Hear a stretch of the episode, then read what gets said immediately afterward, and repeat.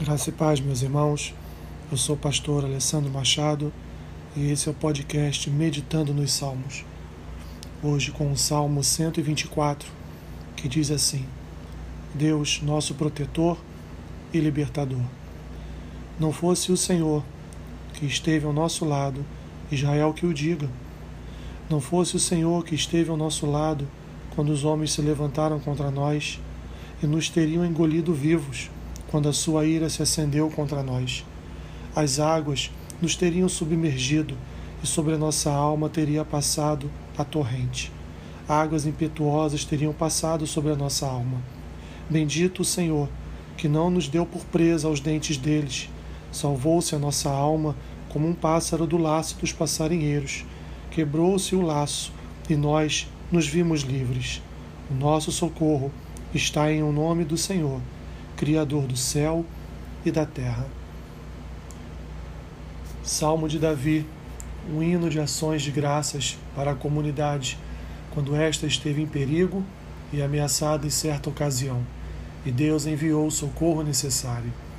Não há um contexto delimitado, pois várias eram as ameaças que o povo de Deus sofria durante a sua peregrinação até Jerusalém.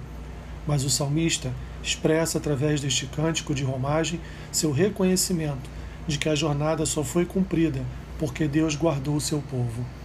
A primeira seção do Salmo, nos versículos 1 ao 5, descreve uma situação em que os inimigos se levantaram contra Israel e que, se não fosse o Senhor, teriam sido derrotados. O salmista inaugura uma segunda seção nos versículos 6 a 7, onde ele salienta que o resultado poderia ter sido diferente mas eles foram salvos de forma surpreendente, apontando para o Senhor como Salvador. Bendito o Senhor.